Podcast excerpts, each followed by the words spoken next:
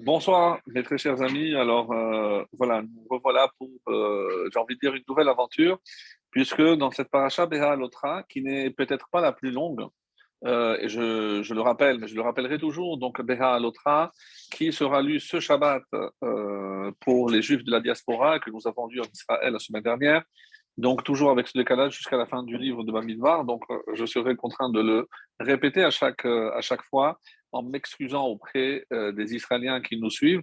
Mais bon, il est toujours bon euh, d'apprendre euh, des commentaires sur la paracha, même si c'est celle qui vient de passer, puisque mardi c'est encore un petit peu proche du Shabbat, donc on peut toujours s'inspirer. Alors, Béa Lotra, je disais, n'est pas certainement la paracha la plus longue, mais c'est celle qui contient énormément, énormément d'événements. Et c'est en événements, je pense que c'est l'une des plus riches. Et elle porte un titre un petit peu, euh, on va dire, étonnant, puisque Beha Alotra fait allusion uniquement à la menorah et surtout à la lumière du candélabre, à la lumière de la menorah. Donc, on va voir ici que euh, Moshe reçoit l'ordre de Dieu, parle à Aaron et dit lui, au moment où tu vas élevé. Alors de là, on va apprendre également une règle très très euh, intéressante, c'est que comme il y a marqué Beha alotra, pourquoi il y a marqué lorsque tu élèveras, de là on dit qu'il faut qu'il s'élève pour allumer. Et c'est exactement euh, le cas, puisque dans le Mishkan déjà, dans le tabernacle, il y avait besoin de trois marches pour pouvoir accomplir ce qui a marqué Beha lorsque tu t'élèves et, tu pourras élever la, la flamme. D'une manière générale, et c'est encore un enseignement très beau de la chassidoute, c'est lorsque j'élève une flamme. Et la flamme, on a compris, Ner Hashem Nishmatadam, la flamme de Dieu, c'est l'âme l'âme humaine. Donc chaque fois que j'élève, que ce soit mon âme ou l'âme d'un autre juif, Beha Alotra, c'est toi qui t'élèves avec. Donc il y a déjà un enseignement merveilleux, c'est qu'en essayant et en aidant un autre juif a s'élevé, a allumé la flamme, littéralement, et eh ben quelque part, c'est aussi la personne elle-même qui s'élève. Et on va voir que si on ne s'élève pas, malheureusement, on chute. Donc cette paracha, on va voir justement quelques chutes. Rappelez-vous que cette paracha est connue aussi par rapport à euh, ces deux crochets, ces deux nouns inversés. Donc, il y a deux crochets avec deux versets à l'intérieur très intéressant, mais on a parlé les années précédentes, donc je ne pense pas qu'on parlera ce soir de ces crochets, mais euh, pourquoi ils sont là? Qu'est-ce qu'ils sont venus faire? Donc on aura besoin de tous ces détails. Et évidemment, ça se termine par euh, le qualificatif euh, exceptionnel dont va être affublé notre maître Moshe Rabbeinu, puisque alors que c'est sa sœur Myriam qui parle à Aaron, et euh, Al-Odot Isha Kushit sur cette femme qui était euh, noire, d'après la, la, traduction littérale de Kushit. Et donc, ils vont faire la Shonara. Et cette paracha se termine justement sur cet épisode tristement célèbre où tout le peuple écoutera et attendra pendant sept jours que Myriam guérisse de, euh, de la lèpre. La question qui est souvent posée, mais il paraît que normalement, lorsque quelqu'un fait du Lachonara, il y a la personne qui écoute aussi qui doit être sanctionnée. Alors, d'après certains avis, non pas tous, puisque la majorité dit que non, ce n'était pas le cas, sinon la Torah nous l'aurait fait savoir. Aaron aurait aussi été frappé de lèpre, ça c'est un grand ridouche. Aaron aurait été frappé de lèpre, mais la Torah, par égard euh, à, sa fonction de Kohen Gadol, de grand prêtre, n'en parle pas. Donc, une raison un peu étonnante. Quoi qu'il en soit, voilà un petit peu toute la traversée de cette paracha avec des plaintes. Euh, donc, une génération euh, qui est appelée Dordéa, la génération du savoir, de la connaissance, de la conscience, d'Arat. Et malgré tout, ils vont se lasser de cette nourriture céleste qu'est la manne pour réclamer de la viande. Alors, évidemment qu'il y a énormément de, thèmes qu'on pourrait développer. Donc, pour ne pas revenir sur des thèmes que nous avions déjà vus euh, par le passé, donc là, c'est sous un autre angle. On va essayer de voir. C'est vrai que même si on s'est attardé euh, les années précédentes sur euh, l'importance de la menorah, mais pas comme j'espère pouvoir le faire ce soir. Donc, on va s'attarder effectivement sur la menorah puisque c'est l'entrée en matière de cette paracha. Autrement dit, si euh, Hakol Olech le Fiaroche, si c'est le début, et c'est ce qui donne le titre, donc son essence à cette paracha, c'est-à-dire que quelque part, dans la menorah, il y a énormément de choses à en tirer, et c'est ce qu'on va essayer de faire ensemble ce soir. Et par ailleurs aussi, n'oubliez pas que, comme je disais, c'est euh, ce qualificatif dont Moshe a été affublé, Ve'aish Moshe Anav, l'homme le plus humble, euh, Mikol Adam, de tout être. Donc, euh, en quoi consiste l'humilité? Et vous allez certainement avoir quelques surprises, ne serait-ce que si on réfléchit ensemble. Qui peut être qualifié d'humble? Et là, c'est pas un homme qui le fait, c'est la Torah, c'est Hachem lui-même qui témoigne de toutes les qualités qui auraient pu être celles de notre maître Moshe, eh ben, on ne retiendra que justement son extrême humilité. Pourquoi est-ce tellement important euh, l'humilité par rapport à toutes les autres qualités qu'il possédait? Alors, dans un premier temps, j'aimerais vous lire et lire ensemble avec vous le premier Rashi. Pourquoi? Parce que Rashi, il ne le fait pas systématiquement, mais dans cette paracha, oui, il va le faire. Il va essayer de voir qu'est-ce qui fait la jonction entre le début de notre paracha et la fin de la précédente? La fin de la précédente, je rappelle, c'était précisément l'inauguration du euh, Mishkan, lorsque chaque nasi a apporté euh, les offrandes pour l'inauguration du tabernacle. Et là, on comprend pourquoi je rappelle ça, parce que c'est important pour comprendre ce que Rashi essaie de nous faire comprendre ici. La manismera parashat menorah, les parashat. Pourquoi on a juxtaposé donc justement la parashat de la menorah avec hein, les nesiim? Vous allez me dire, oui, mais pourquoi Rachid ne demande pas systématiquement? Et la réponse est simple, c'est qu'on a déjà, avant cette paracha, deux autres parachiotes qui parlent déjà de la menorah. En effet, la paracha de Tetzavé nous parle de la, de la menorah, dans Teruma, l'ordre de construire, dans euh, donc, il n'y a pas si longtemps, c'est dans le livre de Vaïkra, la paracha de Émor, on a aussi consacré quatre versets à l'allumage, à la fin de, des, fêtes. On a parlé de la menorah, rappelez-vous l'explication qu'on avait donnée, c'est pour inclure un petit peu Hanouka, puisqu'on a parlé de toutes les fêtes. Donc en parlant de la menorah, c'était pour aussi inclure, en tout cas par allusion, à la fête de euh, Hanouka.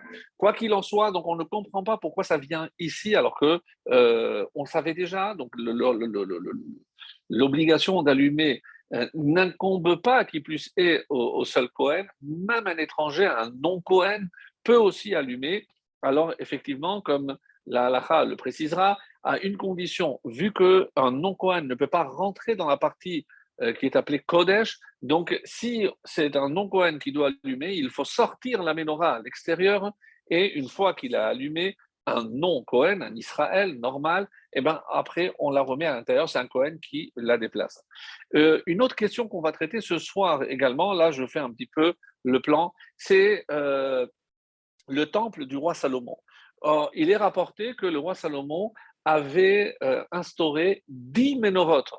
Alors c'est très curieux, lorsque on sait que euh, l'importance de ce que la Torah nous donne, pourquoi le roi Salomon euh, s'est senti obligé de multiplier par dix, et au lieu de faire une menorah, il y en avait dix? Donc quel était le sens? Donc je pense que vous l'avez déjà entendu, en tout cas le fait que dans le premier temple, il y avait dix euh, candélabres, 10 ménorotes. Pourquoi Est-ce qu'une ne suffirait pas? Est-ce que si, effectivement, on a bien compris que ce n'est pas par rapport à la lumière qu'elle peut euh, diffuser, ce n'est pas du tout lié à cela. Donc, on ne comprend pas pourquoi 10, est-ce qu'on a besoin de plus de lumière? Donc, on va essayer de voir euh, tous ces détails. Mais on va rentrer dans le vif du sujet par rapport déjà au début. On commence par le début. Alors, on va voir par le début. Et je voudrais aussi pour euh, terminer un petit peu dans euh, le registre des questions, dans le troisième verset, puisqu'il n'y a que quatre, ici quatre versets qui sont consacrés à la Ménorah, curieusement, dans la paracha de mort, il y a aussi quatre versets. Assez étonnant, mais on va dire pourquoi. Le troisième verset nous dit Vaya asken Aharon el mul menorah. Donc je lis directement. L'hébreu parle à Aaron et dit lui lorsque tu monteras euh, allumé, donc on comprend qu'il s'élève. Euh, donc, qu'est-ce qui a marqué? Euh, Les mèches dans les becs, de sorte que les sept lampes brillent vers le candélabre, c'est comme ça qu'il faut comprendre, la mèche jusqu'à ce qu'elle brûle d'elle-même. Le verset 3, Aaron fit ainsi. Vechen Asa, il a fait exactement ce qu'on a demandé. On se pose la question, mais, pourquoi on, aurait pensé qu'Aaron n'allait pas faire exactement ce qu'on lui demande de faire? Il alluma les lampes de telle sorte que leur mèche soit orientée donc, vers la tige centrale du candélabre, comme ça a été demandé, comme l'Éternel l'avait ordonné à Moshe. Ka'asher tiva, donc c'est le verset, Ka'asher tiva Hashem et Moshe. Alors, là encore, euh, mes amis, on, ne comprend pas pourquoi à deux reprises, le début et la fin du même verset nous dit que Aaron a respecté scrupuleusement les consignes reçues par Moshe euh, émanant de Dieu? Ben, est-ce que Aaron, on aurait pu imaginer que de la part d'Aaron, il allait changer quoi que ce soit? Alors, Rashi va dire d'ailleurs, oui, ben, c'est pour ça que c'est écrit, euh, Vaya Asken de Agid Shifro, pour nous dire la louange de Aaron que quoi? Chez Loshina, qu'il n'a rien changé. C'est-à-dire encore un rachis encore plus incompréhensible. Mais pourquoi tu aurais pu penser qu'il va changer? Un jour Il va dire non, j'allume 4, j'allume pas 7, aujourd'hui je ne nettoie pas. Je ne comprends pas. Quelle est, quelle est la, on dit en hébreu la avamina qu'est-ce qui aurait pu être une pensée que Aaron n'allait pas accomplir ce qu'on attend de lui. Alors, je reprends le début et vous allez comprendre que sur Rashi, il y a aussi euh, une autre difficulté. La manismecha parashat et parashat Donc, là maintenant, la raison de la juxtaposition. Donc, pourquoi on a parlé des Nessim, on termine les, princes avec leur offrande, les douze, les douze princes, et tout de suite après, euh, on s'adresse à Aaron. Pourquoi? Les filles que Shenra'a Aaron Lorsque Aaron a assisté à l'inauguration avec les offrandes apportées par chaque prince de tribu, Khalshadato, il s'est senti mal. Pourquoi? Pourquoi lui ne pouvait pas faire partie de cette inauguration? Lohu veloshifto. Ni lui, ni la tribu qu'il représente, autrement dit la tribu de Lévi, n'était représentée. Alors, Amarlo Akadosh Dieu lui a dit, par ta vie, Shelcha Gedola Mishelahem. La tienne, je ne sais pas quoi, Shelcha, Gadol Mishelahem, est plus grande que la leur.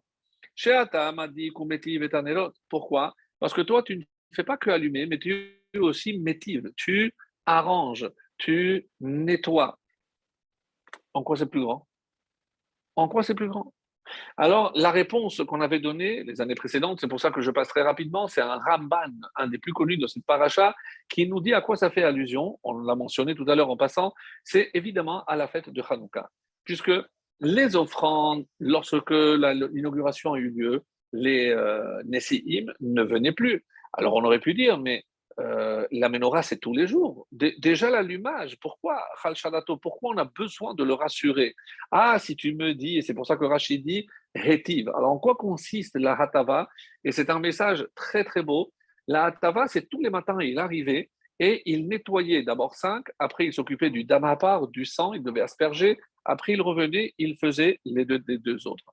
Comme on le lit tous les matins, donc la partie avant Rodou, on donne là-bas euh, quel était l'ordre dans euh, le, le Beth avec dans quel ordre on faisait les, différents travaux?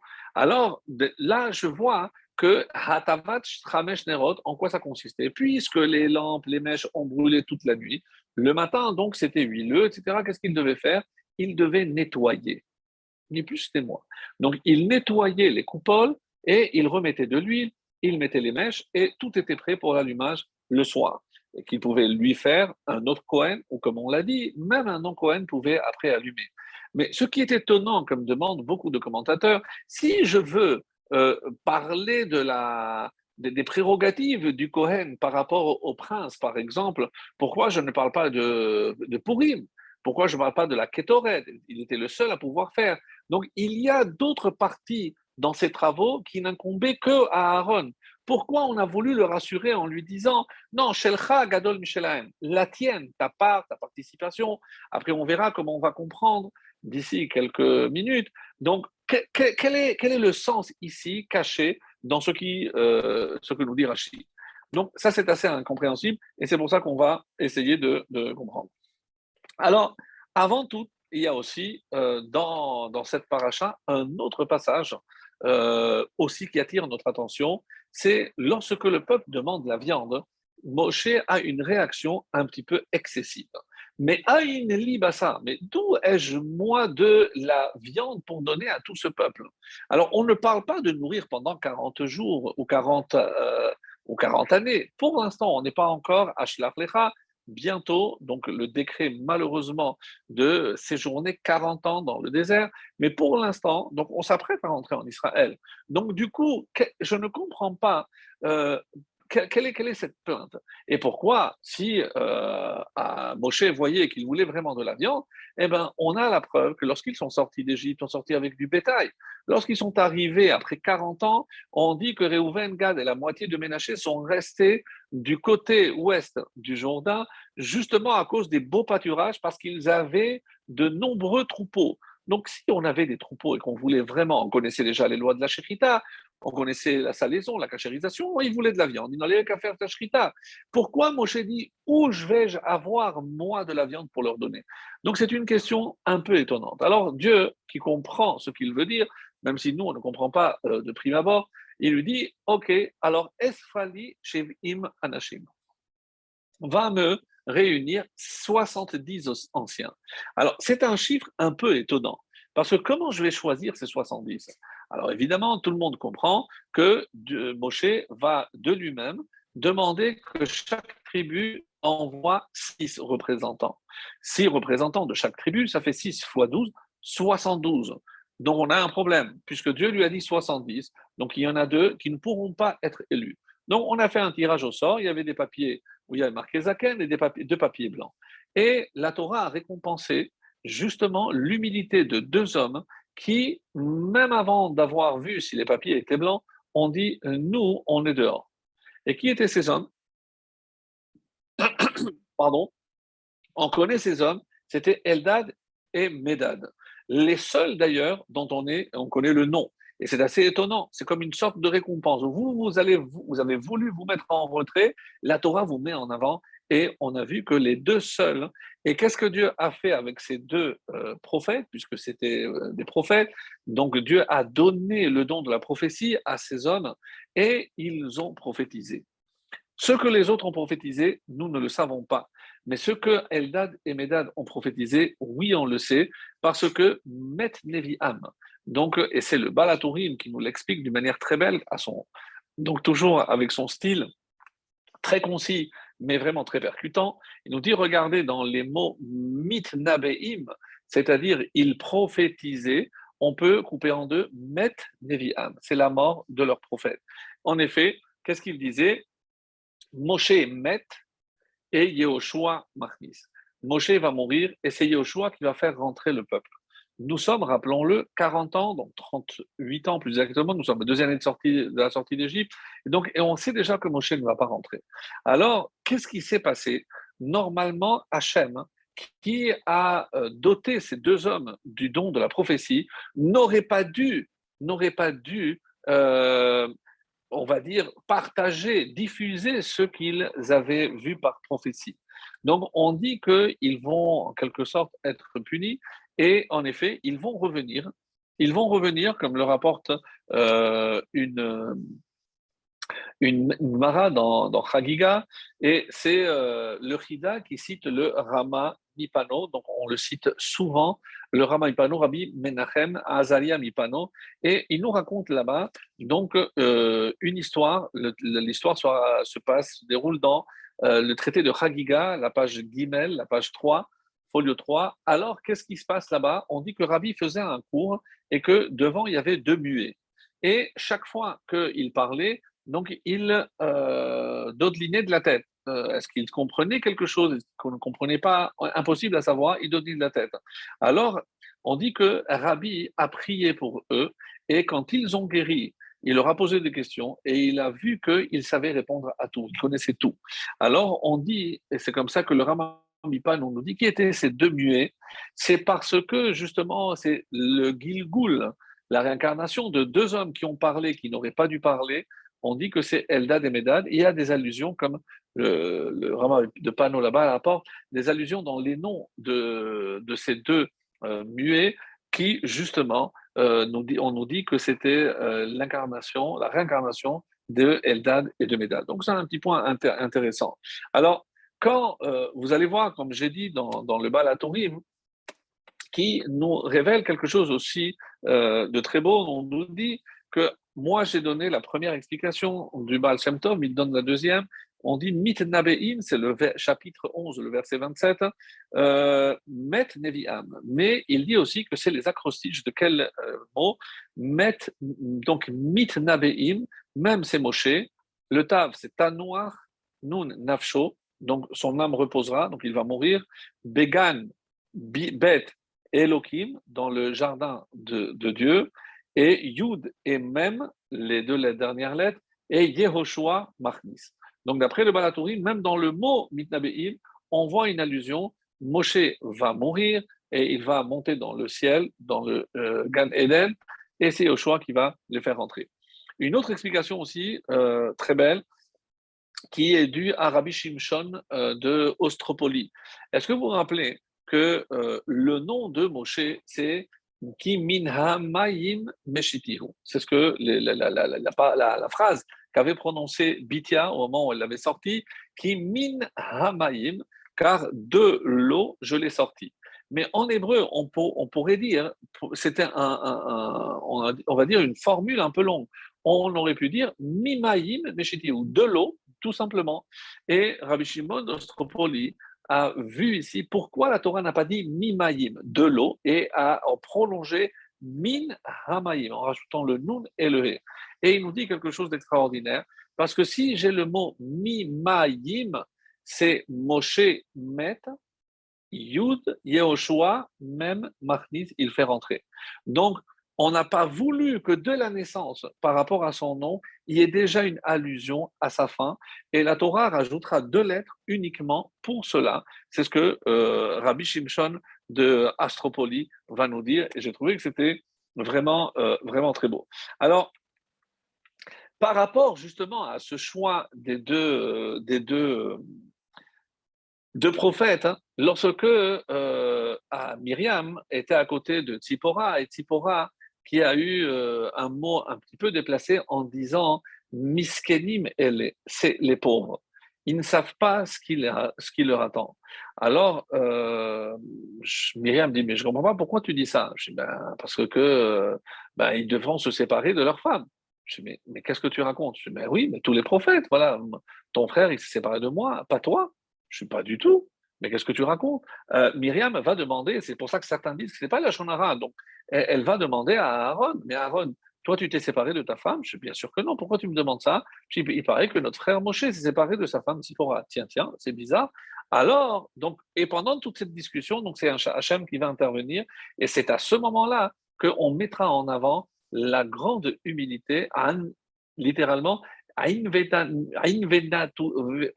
Vetanuto, euh, de Moshe, la, grande humilité en hébreu de, de Moshe. Alors, pourquoi, si tout le monde est prophète, pourquoi il n'y a que Moshe?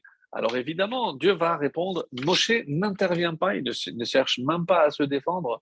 Et justement, mais vous n'avez pas compris que euh, Moshe n'est pas comme les autres. Moshe, il est différent. On ne peut pas comparer le niveau de prophétie de Moshe euh, au niveau de tous les autres. Il est en dehors, il est hors euh, compétition, si vous voulez. Donc, vous ne pouvez pas vous comparer. Et comment avez-vous osé parler de mon serviteur, Bechol Beti le plus fidèle que j'ai dans toute ma maison Donc, Myriam va avoir la lèpre. Et à ce propos, donc, tout le peuple attendra que Myriam guérisse pour pouvoir continuer. Alors, Mikol ha-Adam. Alors, on dit que euh, quand on dit Mikol Adam, il y a, on dit trois types de grandeur et on dit que Moshe les a atteints toutes les trois.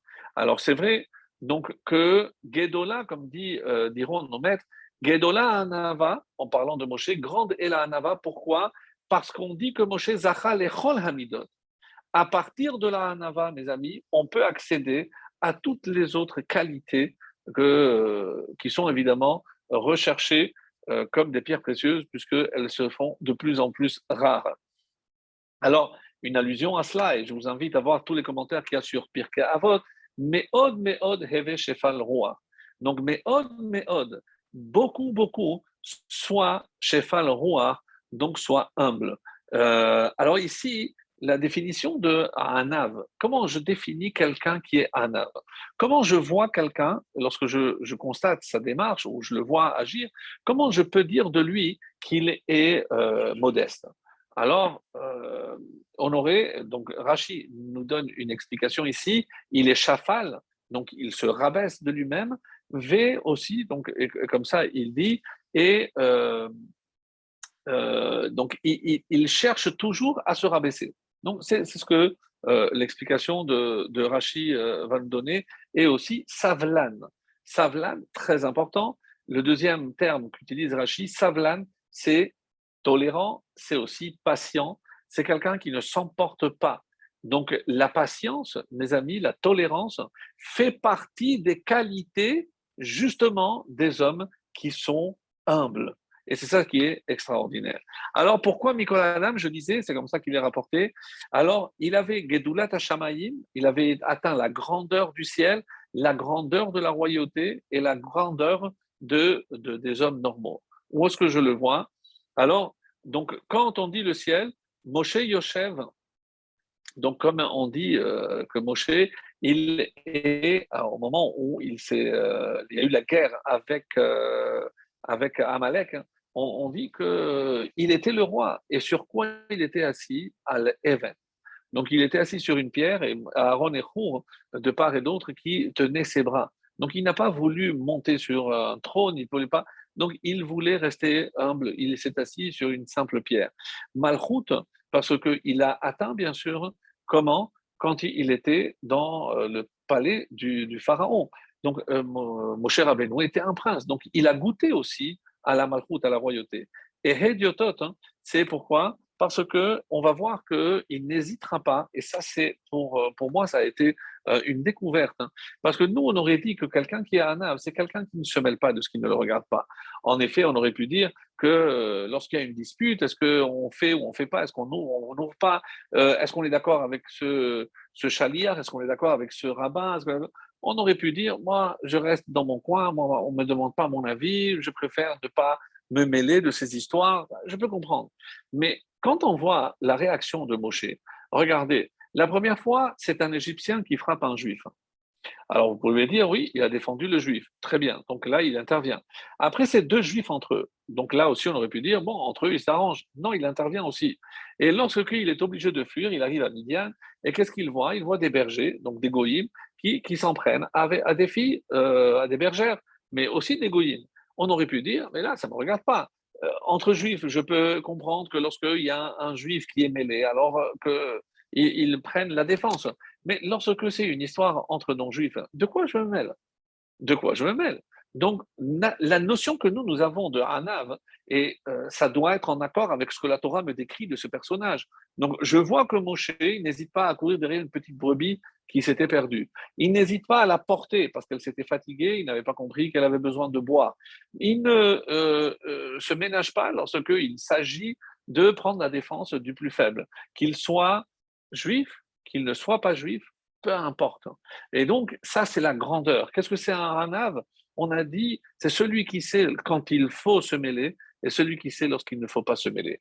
Et ça, mes amis, c'est quelque chose d'extrêmement rare parce que on ne sait pas toujours où mettre les limites et c'est le problème aujourd'hui de toutes les relations humaines. Malheureusement, c'est ce qui, c'est se passe. En tout cas, voilà euh, ce qu'on peut dire sur, euh, lui. Et euh, sachez que par rapport donc à Rabbi Pinchas Ben Yair, à, une Mishnah très connue, euh, qui a été la base du livre qui s'appelle Messilat Yesharim, le sentier de rectitude, et euh, repris par Ramchal, Moshe, Rabbi Moshe Chaim Lusato.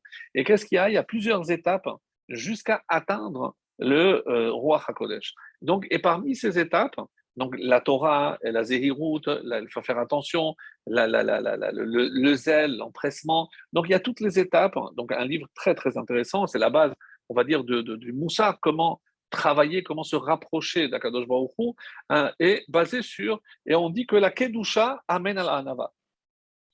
Vous imaginez c'est-à-dire que la Hanava est au-dessus de la Kedusha. Ensuite, il continue. Après, il y a il y a Chassidut, etc.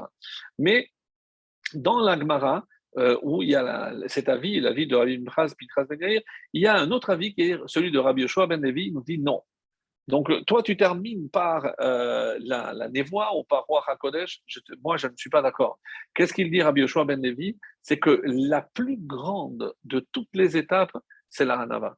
C'est-à-dire que tout le travail que nous devons faire au, au, niveau de nos midotes, c'est pour atteindre cette Hanava. C'est pas quelque chose qui est acquise, c'est pas quelque chose avec laquelle on est, c'est un travail quotidien de tous les instants et en énormément, énormément d'efforts. Pour que Pirkei Avot répète à deux fois Mais od, mais od, et pas le roi. Donc, c'est pas juste soit un peu humble, non. Tu dois faire énormément, énormément d'efforts. Ça, ce que. Et euh, Rabbi Yoshua ben Levi, euh, justement, on nous donne un, exemple très, très beau. De, on, a, on a voulu faire un test pour savoir et pour montrer aux yeux des hommes, hein, des autres, de ses contemporains, comment il était humble. Il était effectivement d'une humilité extraordinaire. Et c'est comme ça que dans le, il y a un midrash très beau dans le coup de Simeoni qui nous raconte l'histoire, une histoire un peu étonnante. On dit qu'il y avait euh, un bateau qui a failli euh, chavirer et dans le bateau, il y avait un enfant juif. Alors qu'est-ce qu'il faisait tout seul? Ça, je n'ai pas tous les détails. Mais en tout cas, ce, garçon juif euh, qui était là, et euh, Eliaou Navi lui apparaît. Il lui dit, écoute, j'ai une mission pour toi.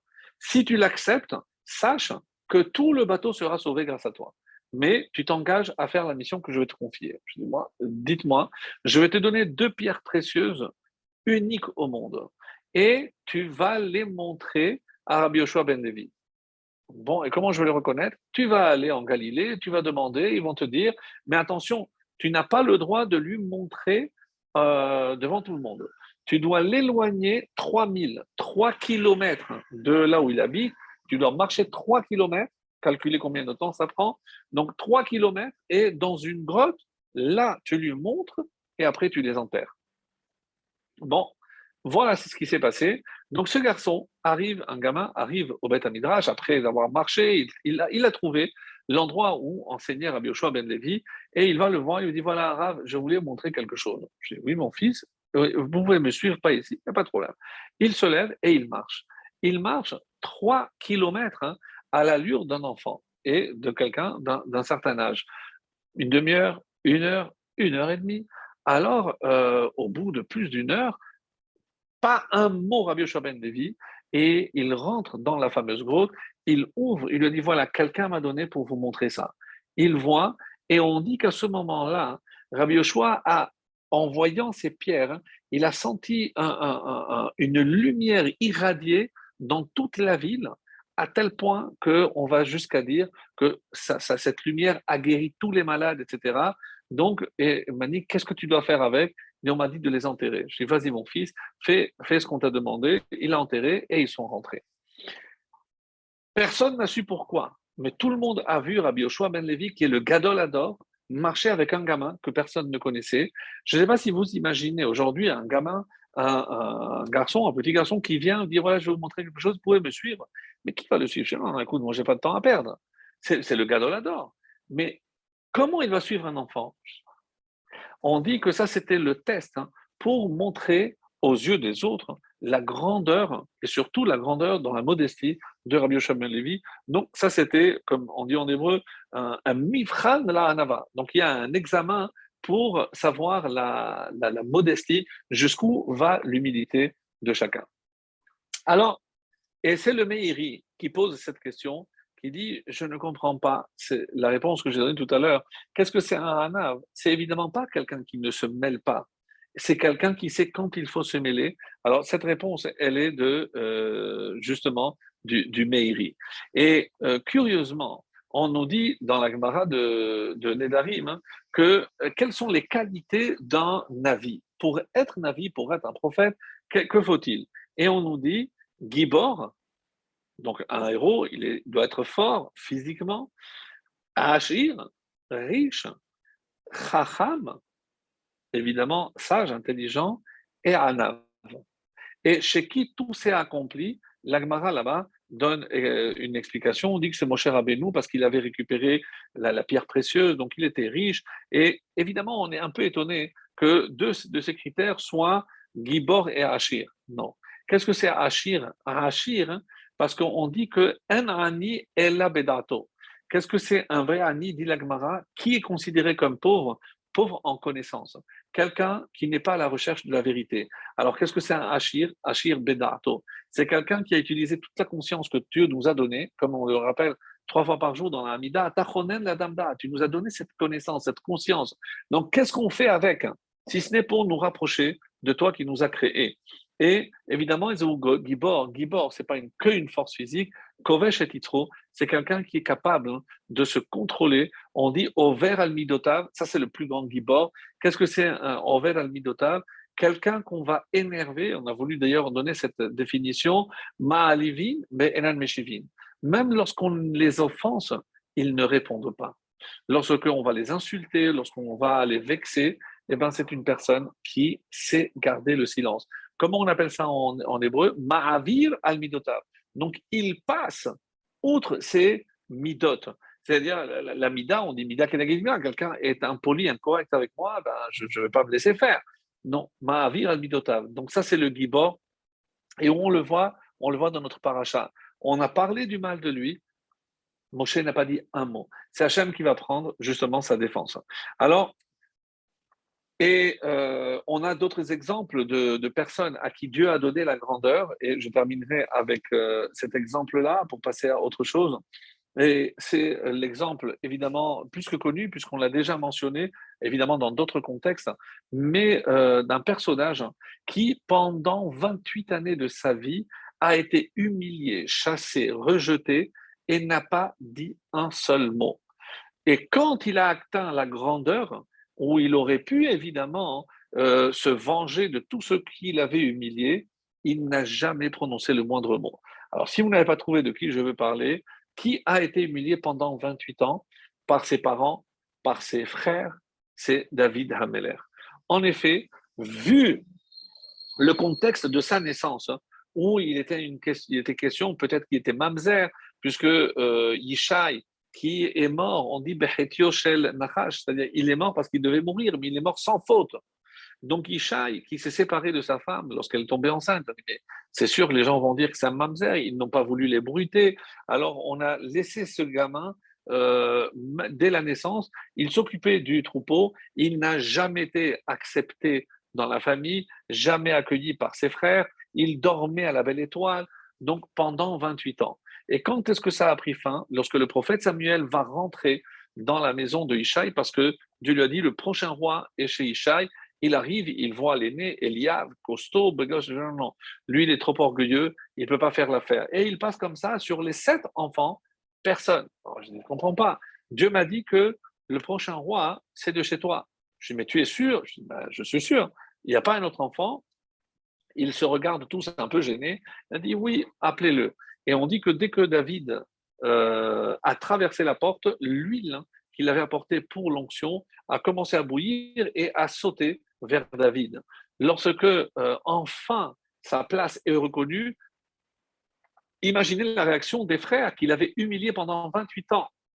Il était âgé de 28 ans à ce moment-là. Eh ben, il n'a pas cherché à se venger. Et ça, on dit la grandeur et surtout la grande, grande modestie de David qui a su rester humble même lorsqu'il a atteint la, la, royauté. Donc ça, c'est... Euh, il a écrit d'ailleurs un, très beau psaume à, ce sujet. Euh, Logaba libi velo ramo Donc mon cœur ne s'est jamais élevé, mes yeux ne sont pas élevés, et lo je n'ai pas, je n'ai pas marché avec, euh, euh, avec la tête haute. Alors, et on, explique, le Midrash explique sur ce psaume, c'est toutes les étapes dans la vie de, de, David où il avait une raison de s'enorgueillir, il n'a pas fait. Le, début, Logabou, lorsque il n'a jamais réagi avec superbe.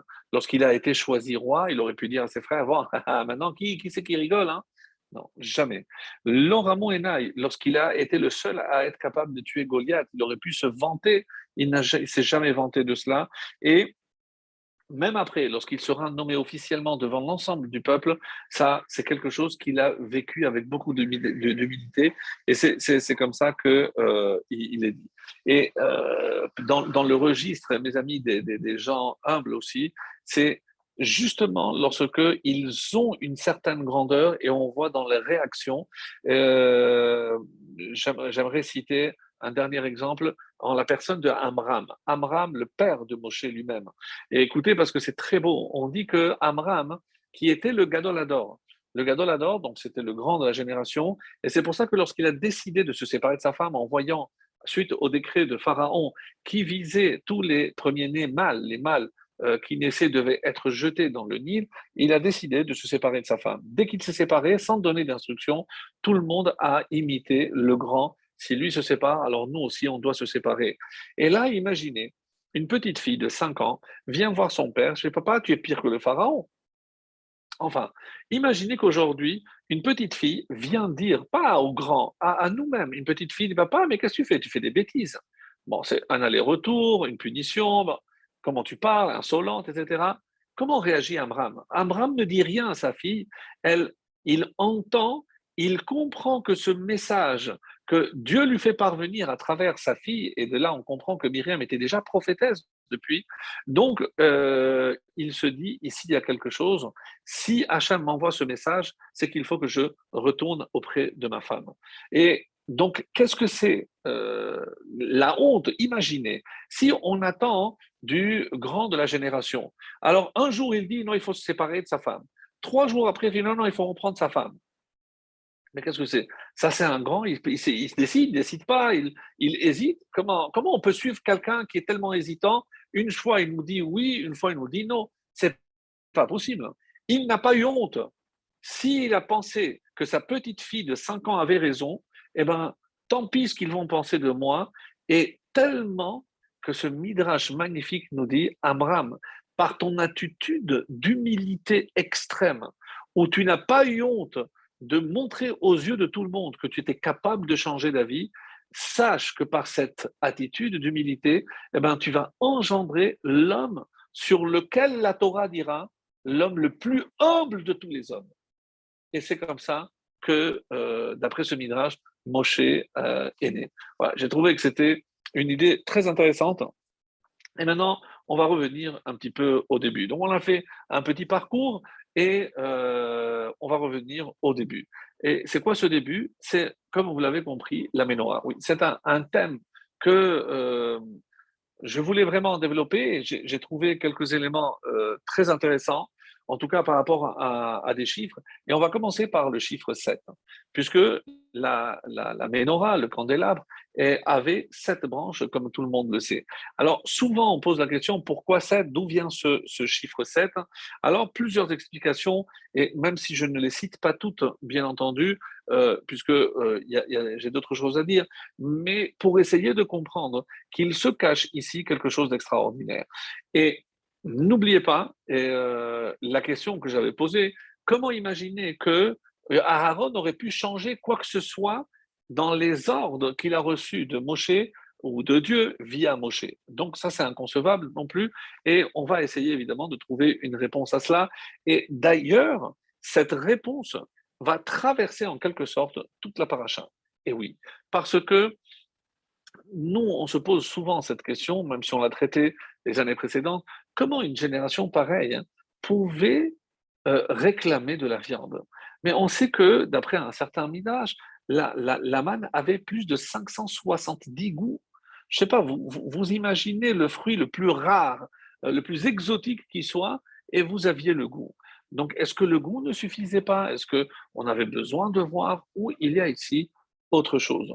Et vous allez voir que euh, par rapport aussi dans cette paracha, et c'est un, passage euh, qu'il faudra relier avec tout le reste, hein, c'est lorsque Moshe intervient auprès de son beau-père Yitro pour lui dire non, tu ne peux pas partir maintenant. Donc on est après Matan Torah, donc on est un an et deux mois euh, exactement après tu ne peux pas partir maintenant, il faut que tu restes avec nous. Je dis non, je dois aller dans mon pays, je dois aller dans mon peuple. Et mais non, parce que les gens, qu'est-ce qu'ils vont dire? Ça veut dire qu'on n'a pas su te garder. Le texte ne se termine pas clairement. Est-ce qu'il est reparti? En tout cas, il ne dit pas non plus qu'il est resté. Donc, qu'est-ce qui se passe ici? Pourquoi Moshe n'a pas cherché à, le retenir d'une manière un peu plus ferme? À ce propos, et parce que j'ai peur d'oublier, il y a une halakha extrêmement étonnante. Vous savez qu'il y a des règles de euh, Yerusha, d'héritage. Donc le père qui euh, décède, donc ce sont les enfants qui vont hériter. D'après la loi de la Torah, euh, l'enfant euh, aîné a une double part. Les filles, normalement, pour que l'argent du père n'aille pas dans un autre foyer, elles, elles n'héritent pas de leur père. Alors après, bon, ils peuvent s'arranger entre les, frères, etc. Ça, c'est une autre question. Mais je, parle d'après la, loi toaïque, c'est-à-dire les lois de la Torah pure et simple. Alors maintenant, imaginons que euh, un non-juif qui s'est converti au judaïsme. Donc il se convertit au judaïsme, Kenolad Dame. Donc il ressemble à un nouvel être, donc il n'a aucun lien de filiation ni avec son père. D'ailleurs, on, l'appelle Ben Abraham, donc euh, pas de euh, son père, donc il n'a plus de lien avec son père. Et imaginons maintenant le cas où ce père venait à mourir. Et il a laissé deux enfants. Et donc, euh, imaginons, pour, on va dire, enjoliver la chose, il laisse une somme de 10 millions d'euros. Donc, ils sont deux frères, donc 5 millions chacun. Vient la Torah, nous dit, quelle est la halakha? Est-ce qu'un guerre, hein, un converti, il hérite de son père ou pas? La Torah vient et dit, non. Puisque c'est, euh, il n'a plus de lien avec son père, au nom de quoi maintenant il va hériter de son père? C'est de deux choses l'une, il faut être cohérent. Si on considère qu'il n'y a plus de lien de filiation, au nom de quoi maintenant? Et ne me dites pas que ça va dépendre de la somme. Évidemment que non, je ne peux pas dire une chose pareille. Donc, la Torah, d'après la Torah, on dit non, il n'a pas le droit. Viennent les Chachamim et imaginez cette force, on en a parlé déjà à Shavuot, viennent les Chachamim et nous disent non.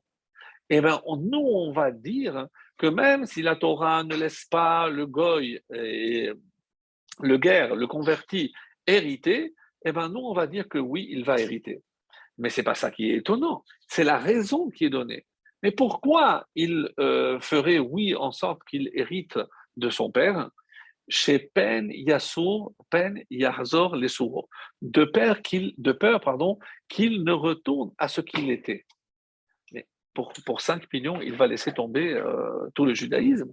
S'il s'est converti, on parle d'un Gertzedek, un, un converti, un vrai, donc un quelqu'un de sincère. Donc, alors pourquoi Alors, on apprend d'ici, mes amis, quelque chose d'exceptionnel? C'est-à-dire, je ne peux pas mettre à l'épreuve hein, quelqu'un sur un sujet extrêmement sensible. Je ne peux pas prendre de risques. Autrement dit, qu'est-ce qui s'est passé ici? Avec Yitro On voit que Moshe, il lâche prise. Il a dit oui, au moins, s'il doit rentrer chez lui, et euh, je donne toujours cet exemple, mais le fait que Yitro s'est converti, c'est comme si euh, le pape au Vatican faisait un discours, mes amis, je tiens à vous annoncer qu'à partir de la semaine prochaine, je ne vais plus loger euh, au Vatican, je vais aller à Yerushalayim, je vais me convertir au judaïsme. C'est un branle-bas de combat, mais Yitro, Cohen Midian, c'était le plus grand de tous les prêtres de tous les temps. Donc, que lui se soit converti au judaïsme. C'est quelque chose de tellement formidable, tellement euh, exceptionnel. Et c'est pour ça que lorsque la louange de Dieu vient de quelqu'un qui est arrivé de l'extérieur, elle a beaucoup plus de valeur que de quelqu'un de la maison. Donc c'est pour ça que Moshe n'insiste pas. Et que va devenir Yitro? Alors il y a des midrashim, on en reparlera euh, si l'occasion se présente. En tout cas, il est reparti et il est allé évidemment euh, transmettre justement l'enseignement, la, parole divine, puisque n'oublions pas qu'il est resté quand même un an et deux mois au, pied du Sinaï, donc il a appris toute la Torah, de cela il n'y a pas le moindre doute. Et donc, comment cela s'inscrit avec tout le reste hein? Et c'est ce que ici euh, Moshe et surtout euh, Rachid nous révèle à travers l'attitude de Aaron.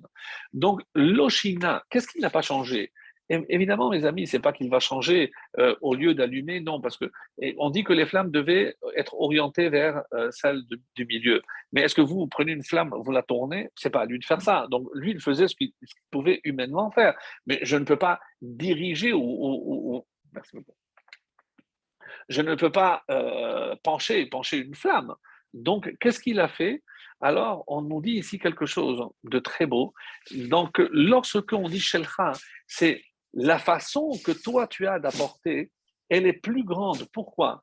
Parce que la Torah, on voit dans la fin de Nassau, n'a pas dit qui doit être le premier. La Torah n'a pas demandé au Nessim, voilà ce que vous allez apporter. Personne n'a dit. Donc chacun de son élan, donc on dit qu'il avait vraiment un élan exceptionnel, et tout le monde a pointé Narshon Ben Aminadav, si toi tu as été le premier à te jeter dans l'eau, eh ben, tu mérites, euh, la première place te revient à toi. Donc c'est euh, Narshon Ben de la tribu de Yehuda, qui va faire la première offrande, et les autres vont suivre. Mais on dit qu'ils n'ont pas copié, mais chacun a dans son élan, et il y a des allusions à cela très très belles. Pourquoi six euh, génies C'est pourquoi euh, tant de, de, taureaux, etc. Donc il y a, il y a des, réponses assez, assez intéressantes à, cela. En tout cas, on, apprend de là quelque chose d'exceptionnel. On dit que toi, Aaron, quand tous les matins, mais tous les matins, il se levait et il allait nettoyer la menorah. Vous aurez pu vous dire, mais enfin, le nettoyage, c'est pas de mon rang. Donc, s'il est question ici de Hanava, évidemment que Aaron, malgré le poste qu'il occupait, vous vous imaginez, il aurait pu peut-être laisser un autre Cohen, un petit Cohen, tu vois, ça te dérange pas, va, va-toi nettoyer un peu la menorah. Non, il courait le matin pour aller nettoyer. Parce que la préparation d'une mitzvah est des fois plus importante que la mitzvah elle-même. Et que nettoyer, d'autrement dit, préparer, n'est pas un travail qui doit être considéré comme rabaissant ou humiliant. Au contraire. Et ça, c'est vrai pour nous tous. Lorsque on doit aider, nous les hommes, les femmes le font déjà par nature, elles savent que lorsqu'elles se donnent euh, pour nettoyer, pour que la maison euh, soit ordonnée, etc., eh ben, un petit peu comme le tablier que portait euh, Aaron à Cohen, eh ben, ça leur confère, ça confère de toutes les façons une sainteté, pas seulement à l'endroit, mais aussi à l'action qu'elle réalise. Donc ça, c'était par rapport, mais la réponse qui se cache à l'intérieur de ce rachis est la suivante. C'est-à-dire, eux, ils ont offert cette offrande une fois, c'était lors de l'inauguration. Bon, ils ont un mérite extraordinaire. Euh, tous les mois de Nissan, pendant les 12 premiers jours, on ne va pas faire Tachanonim en souvenir de, l'inauguration. Donc, implicitement, donc on cite euh, à la fin la lecture de chaque euh, Nassi, donc on les mentionne encore aujourd'hui. Mais combien de fois ils l'ont fait dans leur vie? Une fois. Toi, Aaron, tu dois préparer les nérotes tous les matins. Et pourquoi on dit Shelcha Gadol? Parce que l'enthousiasme que tu fais et que tu mets dans ce que tu fais est tellement grand que c'est comme si c'était la première fois. Alors, c'est pour ça que tu as plus de mérite. Parce que lorsque je fais une fois une chose, même si elle est très grande, même si elle va demander beaucoup d'efforts, mais c'est une fois, et après je sais que c'est fini. Mais lorsque c'est un acte répétitif, tous les matins, j'allume, tous les matins, je mets les filines, tous les matins, je prie, tous les matins, je dis au revoir à ma femme, tous les matins. Donc, Évidemment, vous allez voir la façon d'un jeune marié lorsqu'il va dire au revoir à sa femme et d'un vieux marié 30 ans après lorsqu'il dit ah, ah, ah. Non, évidemment, ce n'est pas la même chose. Mais mes amis, qu'est-ce qu'on veut dire ici? Eh bien, on doit s'inspirer de Aaron. Et Béha l'autre, c'est ça qui va t'élever. C'est-à-dire, si tu veux t'élever, eh ben, c'est pas dans les grandes choses, dans les grandes réalisations que tu vas y parvenir. C'est dans les petits détails de tous les matins dans le quotidien, dans la routine. C'est là où je vais te voir. Shelcha, Gadol. Celui qui vient une fois à Kippour, bon, il va faire un grand don, etc. C'est l'exemple qu'on donne souvent. Mais celui qui est là tous les matins, midi et soir, Shahri, il va mettre une petite pièce. Mais tous les jours, il met une petite pièce. Et donc, et, cette routine est pour lui, c'est tellement important. Il fait un don à, la choule, il fait un don pour la yeshiva, il fait. Donc, c'est pas le geste, c'est comment avec quel élan. Et c'est pour ça qu'ici, Rachi insiste sur ça, sur le fait que la grandeur de Aaron, c'était dans la manière de faire. Qu'est-ce qui se passe, mes amis, lorsque je laisse la routine s'installer? Eh bien, je ne vois même plus que la manne, elle descend du ciel. Et qu'est-ce que je cherche? Je cherche quelque chose de plus palpable. Je peux me lasser même de quelque chose d'aussi extraordinaire. Vous imaginez si nous, on avait la possibilité d'apercevoir, pas de manger, mais d'apercevoir ce qu'était la manne, qui avait tous les goûts, qui ne faisait aucun déchet chez l'homme. C'est quelque chose qui dépasse notre entendement. Alors que eux, Au bout d'un an, ils en avaient marre. Et là, ça y est, bah, c'est fini. On a tenu, là, on ne tient plus.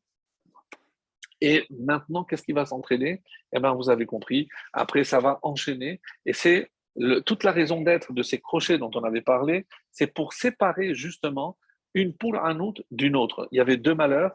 Là, c'est lorsqu'ils ont fait, ils ont eu le désir de la viande et autres. Et avant, on dit qu'ils sont partis du Sinaï. Au bout d'un an, je rappelle, et deux mois, ils sont partis. Ils sont partis du Sinaï. Et comment On nous dit qu'ils sont partis comme les écoliers quittent l'école? Je ne peux pas, j'étouffe.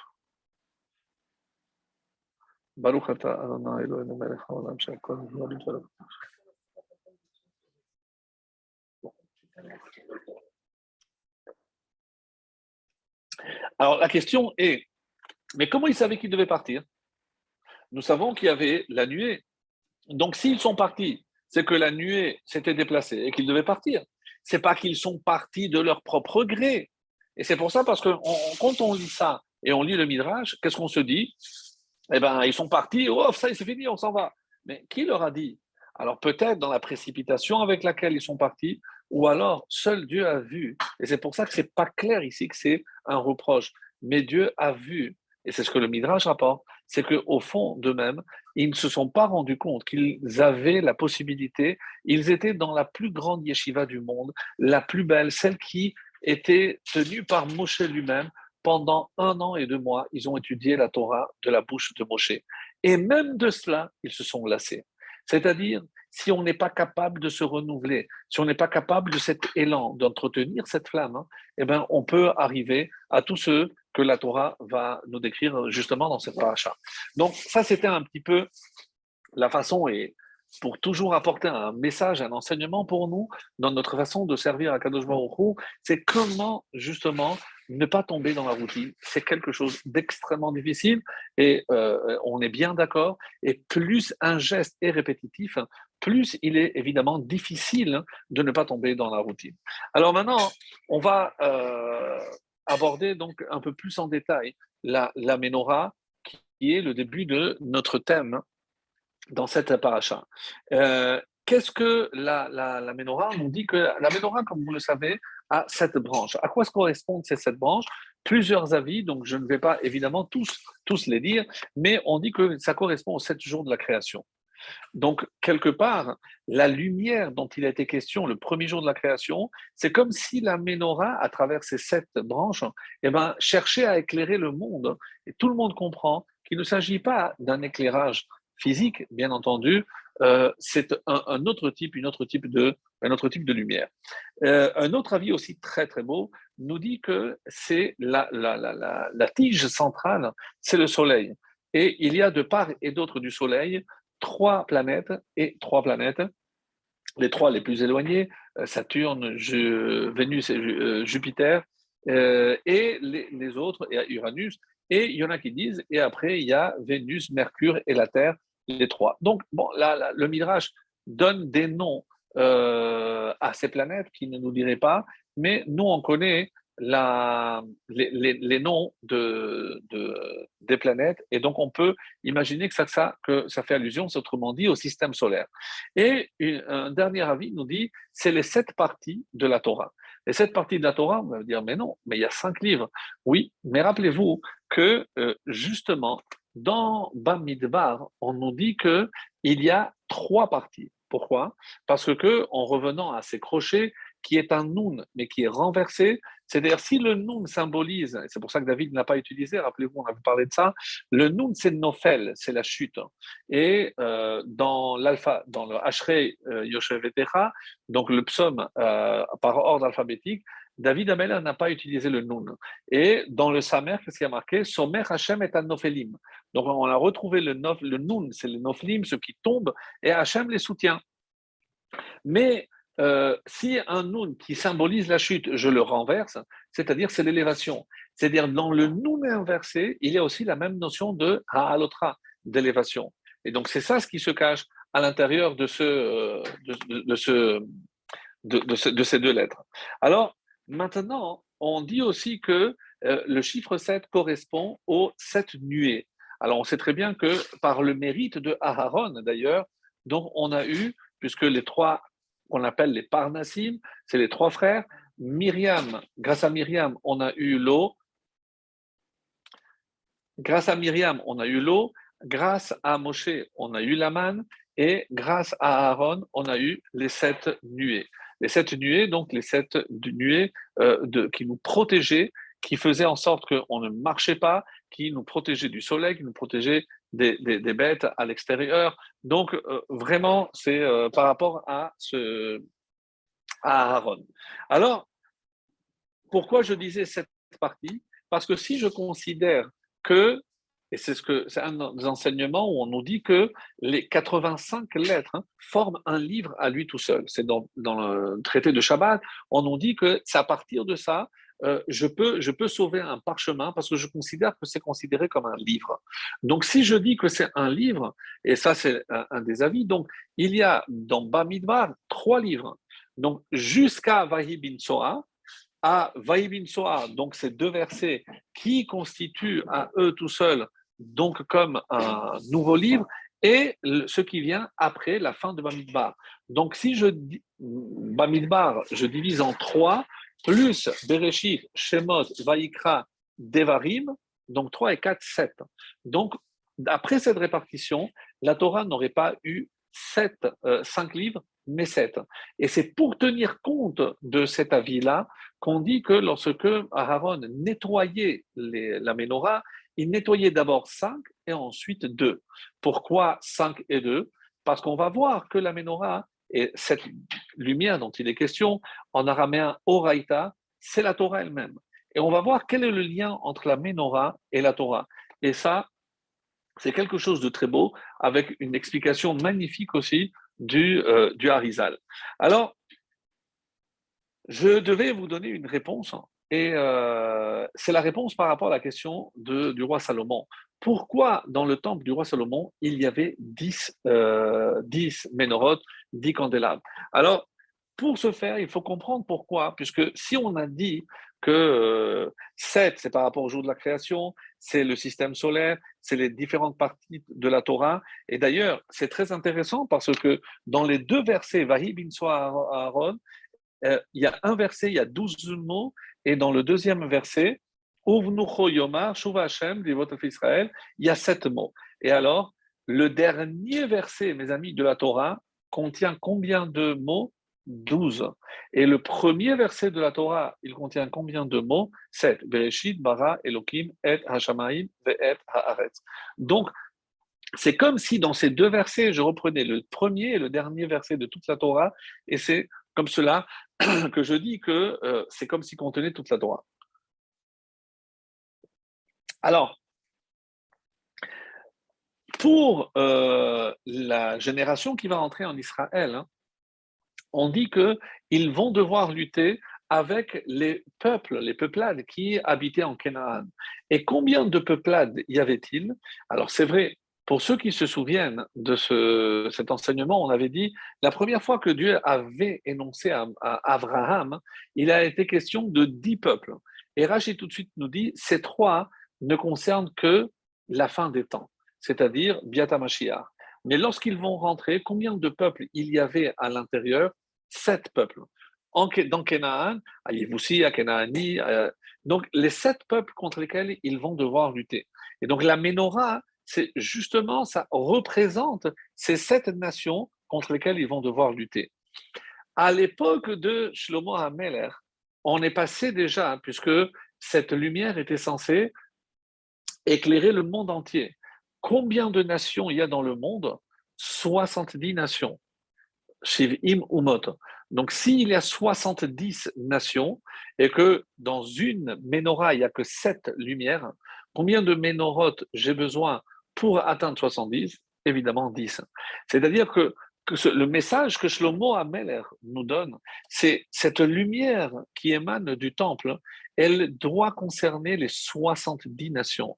C'est quand on dit que Israël doit être une lumière pour les nations, par quoi ça commence? Par éclairer déjà la menorah. Puisque la menorah, en elle renferme, comme on va le voir encore avec le Harizal, d'autres secrets, où la menorah est véritablement la, représentation de la Torah, de la lumière de la Torah en tout cas.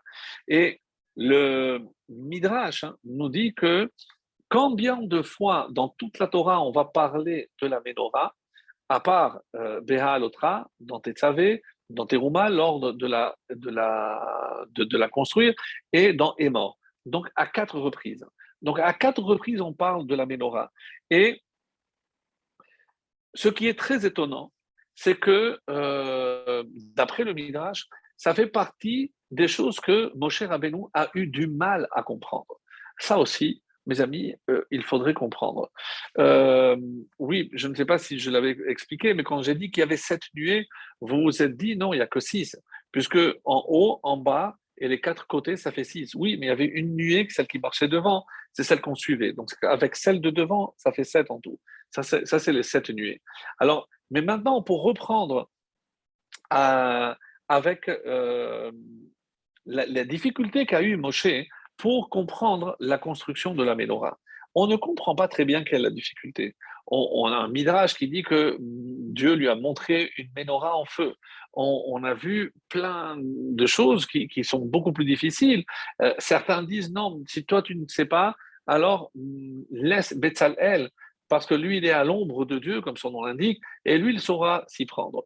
Et un dernier avis dit non. Comment? Vechen asa et menorah. Vechen Asa, mais qui a ça Il n'y a pas marqué que c'est Moshe, il n'y a pas marqué que c'est Betzalel. On dit que c'est Hachem lui-même qui a fait. Qu'est-ce que Moshe a fait? Il a pris justement euh, l'or, il l'a jeté et pour le fondre, et là est apparue la menorah. Bon, très bien, ça c'est un avis magnifique, mais ça ne répond pas à la question pourquoi il n'a pas su, qu'est-ce qu'il n'a pas compris? Qu'est-ce qu'il n'a pas compris? On ne sait pas ce qu'il n'a pas compris. Parce que Dieu lui a montré. Il y a trois choses, mais je ne vais pas m'attarder sur les trois, mais juste que Moshe a eu du mal à comprendre. Un, c'est le shekel, machatzita shekel. Comment avec le machatzita shekel je peux compter? Et ça, ça enlève le haïnara, etc. Euh, là, pour proclamer la nouvelle lune, Chodesh, le shekel, machatzita shekel et la menorah. Et certains disent, c'est une allusion dans son nom. Moshe, le même c'est la menorah, ce qu'il a eu des difficultés à comprendre. Chine, c'est le shekel, comment le shekel peut expier et euh, ne pas faire que l'épidémie frappe si je compte avec le shekel. Et c'est c'est la nouvelle lune, le mois, lorsqu'on doit proclamer comment je dois voir la lune, même si Hachem lui a montré.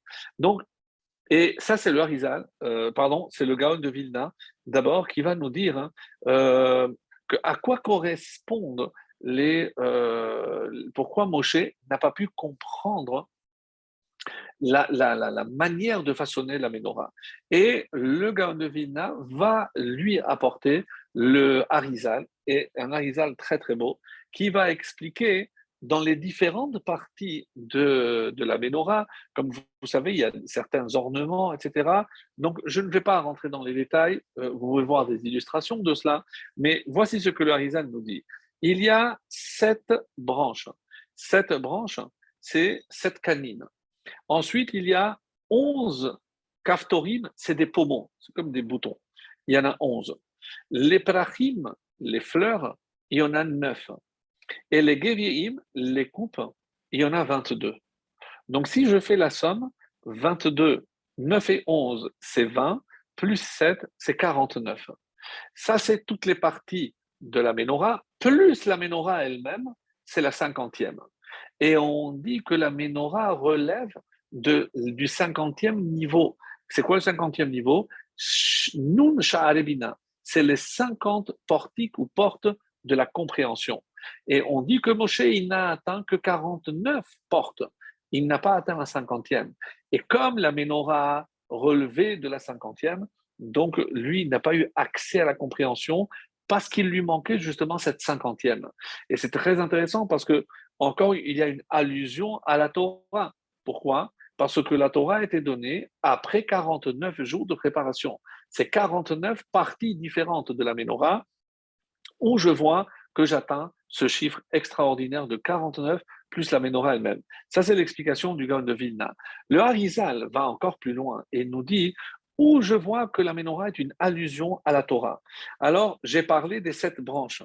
Le premier verset de Bereshit a sept mots. J'ai dit onze kaftorim, onze pommeaux. Shemot, vous pouvez vérifier bien sûr, dans le premier verset de Shemot, je l'ai fait, hein. le premier verset de Shemot a onze mots. Vaïkra, neuf fleurs, neuf brachim, il y a neuf mots. 22 Gévim, 22 coupes, c'est les 22 mots, un verset très long, c'est le premier verset de Devarim. Et il manque ici le livre de Bamidbar, celui que nous lisons. Et comme on dit que la menorah, si on parle de Beha Alotra, on a une allusion à la hauteur de la menorah. Combien elle devait avoir? On nous a dit jusqu'à 18. Si je dis jusqu'à 18, ça veut dire que 17 révolus, 17 complets, 17 plus, mais à jusqu'à 18 non inclus. Donc c'est 17, 17 virgule. Et si je vois combien de mots il y a dans le premier verset de Bamidbar, que nous avons commencé il n'y a pas longtemps, eh bien, il y a 17 mots. C'est-à-dire, d'après le Harizal, je regarde toute la menorah sur tous ses aspects et on me révèle ici qu'il s'agit de la, de la Torah. Très bien, donc ça c'est le premier, le premier point. Maintenant, je vais euh, aborder, puisqu'on va commencer déjà à, conclure, et euh, on va dire un, autre aspect, et euh, même si c'était un peu plus long que je n'avais prévu, mais euh, vous allez voir que euh, on a dit que les versets qui concernent ici la menorah sont au nombre de quatre. Dans Émor, il y a aussi quatre. Et quel est le lien avec la Torah? Comment la Torah était transmise? Moshe à Aaron. Aaron à ses enfants donc Moshe à Aaron et à ses enfants. Après, Moshe à Aaron aux enfants et aux Ékénim. Et après, les Ékénim pouvaient enseigner euh, Israël. C'est-à-dire, il y avait quatre étapes. Et un très beau midage nous dit que Hachem, avant d'enseigner la Torah, il répétait quatre fois. On a un verset dans Iyov, c'est ça pour les détails, mais Hachem lui-même répète quatre fois un enseignement avant de le transmettre. Et c'est pour ça qu'on trouve ici quatre versets. Dans mort, on trouve quatre versets. Donc, des choses assez étonnantes par rapport à, cela. Et c'est dans le traité de Hérouvine, page 54, que tous les détails de ce que je vous dis sont euh, donnés. Alors, maintenant, euh, pour revenir à une question, pourquoi euh, Aaron se sentait tellement mal? Parce que il a dit ma tribu n'est pas représentée et moi je suis le représentant non plus. Mais peut-être que si ma tribu n'est pas représentée, c'est à cause de moi. Et qu'est-ce qu'il se dit? C'est peut-être parce que moi, j'ai participé à la faute du Vaudor. Donc n'oublions pas que Moshe euh, avait voulu à son frère, qu'est-ce que tu as fait à ce peuple? Pourquoi tu l'as débauché de la sorte? Donc il a été très dur avec, euh, avec Aaron, tout le monde sait qu'il était bien intentionné, qu'il voulait gagner du temps, que c'était certainement pas pour faire de la Vodazara, qu'à Dieu ne plaise. Alors peut-être qu'il restait quelque chose, c'est ce qu'il s'est dit.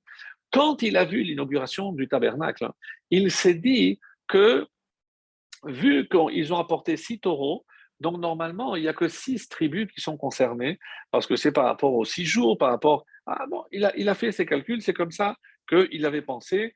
Et voilà, c'est les, six génies. L'explication, c'est quoi? Rappelez-vous que lorsque euh, Adam a fauté, la Shekhina est partie.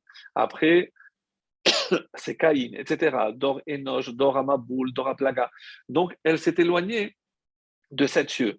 Donc maintenant, quand ils ont offert six génies, c'est pour ramener la, la, la Donc la Shekhina, quand est-ce qu'elle est repartie? Rappelez-vous, donc, au moment où euh, on a dit Abraham est venu, donc chacun a descendu la Shekhina jusqu'au moment où Moshe a fait descendre la Shekhina au moment de Matan Torah.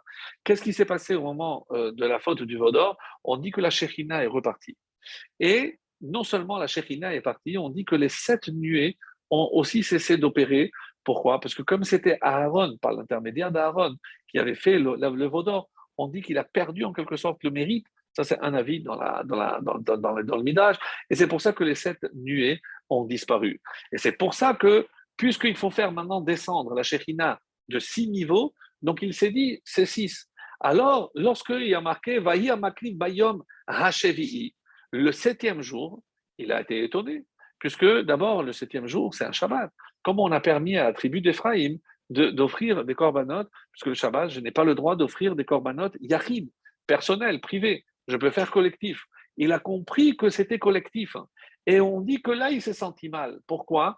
Parce qu'il a compris que c'est pas seulement le prince qui a porté les offrandes, mais il représentait toute la, tribu, toute sa tribu. Et euh, déjà le septième, après il a vu le huitième, et là il s'est senti mal. Il a dit alors c'est pas six. Donc maintenant tout le monde, il a compris que c'était une façon de réparer la faute du Vaudor. Et c'est pour ça qu'il s'est senti tellement mal. Il s'est senti tellement mal de se dire que lui, il, il n'a pas pu participer. Il n'est pas déjà euh, il n'a pas participé au moment des offrandes, des terumot. Donc tout le monde a apporté, sauf la tribu de Lévi, parce qu'on a dit non, toi tu ne peux pas participer. Donc il, il, il, il était très mal, il, il, ne pouvait pas, il a dit comment je, je ne vais pas pouvoir euh, expier la faute de, de du Vaudor Est-ce que c'est à cause de ça? Et c'est comme ça que on, peut expliquer. Euh,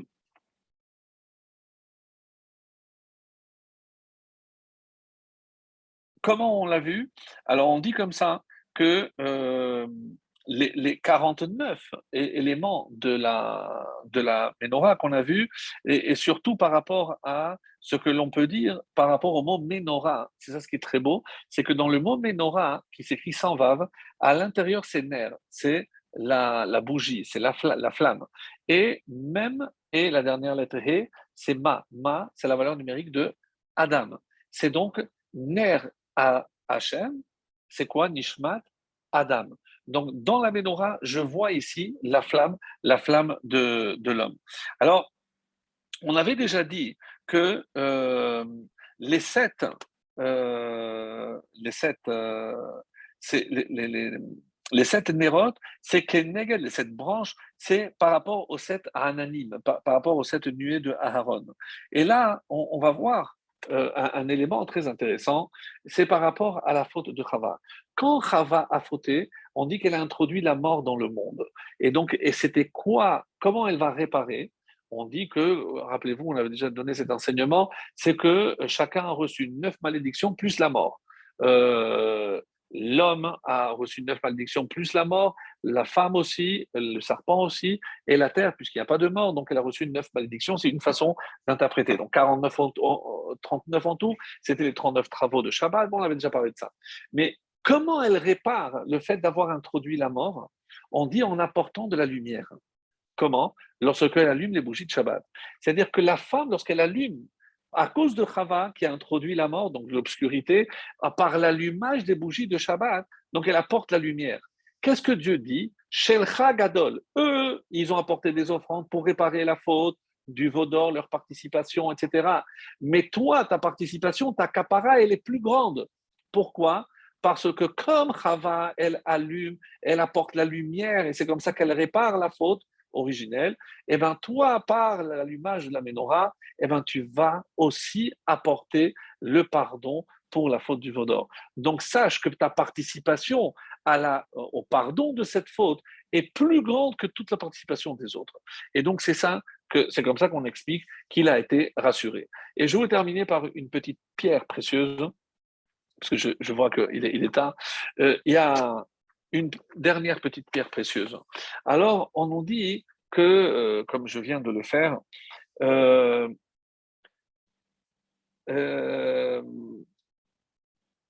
et ça, c'est le Admour de Mojitz.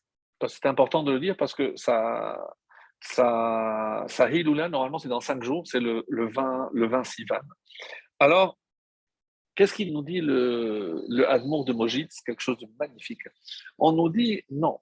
Pourquoi Shelcha Gadol Michelahem Parce que je vais t'expliquer. Toi, qu'est-ce que, pourquoi tu t'en veux? Parce que tu te dis que toi, tu as euh, jeté l'or euh, dans, dans, la cuve hein, et après est apparu le, le veau d'or. Et on a, on a dit que c'est comme si toi, tu avais fait le veau d'or. Mais qui va te montrer que non? C'est la menorah. Comment la menorah a été faite Pourquoi on parle ici de la menorah? Pourquoi Dieu essaye de consoler Aharon en lui parlant de la menorah alors qu'on a déjà parlé trois fois de la menorah, donc on n'avait pas besoin. Je dis oui, ah, parce que toi tu te sens mal par rapport à la faute du Vaudor, ben, je vais te rassurer. sache que je ne t'en veux pas du tout. Et tu sais pourquoi? Parce que je ne tiens pas compte que c'est toi qui l'as fabriqué. Et, mais pourquoi tu dis ça? Est-ce qu'on a dit que c'est Moshe qui a construit la, la menorah? Qu'est-ce qu'il a fait? Il a jeté l'or et la menorah, elle est sortie. Donc, c'est pas, on n'a jamais dit que c'est Moshe qui l'a faite. Maintenant, toi, tu as ramassé l'or et tu l'as jeté. Mais c'est sorti. D'accord, c'est Mira qui a jeté la plaque à tout ce que tu veux. Mais je ne peux pas, si je ne peux pas dire que c'est Moshe qui a fait la menorah, je ne peux pas dire non plus que c'est toi qui as fait le veau d'or. Donc, tu es complètement disculpé. Shelcha Gadol, toi, ton pardon, il est beaucoup plus grand parce que toi, tu n'as pas eu de participation à la faute. C'est comme ça que Hachem a voulu consoler, et c'est comme ça qu'on comprend exactement ce que cette juxtaposition. Et pour terminer sur le dernier Rashi, vous n'avez dit qu'il n'a rien changé. Un avis dit que la, la menorah, on a dit qu'elle est sortie d'une pièce, à l'exception des petites coupoles. On dit que quand on couvrait pour le transport, et elle était couverte, et les coupoles aussi. De là, on apprend que les coupoles étaient séparées. Et il fallait donc enlever les petites coupes et les nettoyer et les remettre. Qu'est-ce que ça veut dire l'oshina? C'est que vous avez sept. Vous pouvez les enlever, commencer à les nettoyer. Est-ce que vous pouvez me garantir que la 1 va à la 1, la 2 à la 2, à la 3 à la 3 Non, comment vous pouvez dire ça? L'oshina, il, il ne s'est jamais trompé et chaque coupole, la 3 était toujours à la 3, la 4 à la 4. Donc c'est ça l'Oshina, il n'a rien changé. C'est-à-dire que, au contraire, nous là où la routine peut nous user et nous désabuser, eh ben, on voit que chez Aaron, au contraire, le souci du détail, la minutie, et c'est ce que je nous souhaite à tous, hein, qu'on soit aussi minutieux dans l'accomplissement de la volonté divine pour que on puisse enfin voir la vraie lumière dans le troisième temple de la Menorah que nous verrons très vite. Excellente soirée à tous.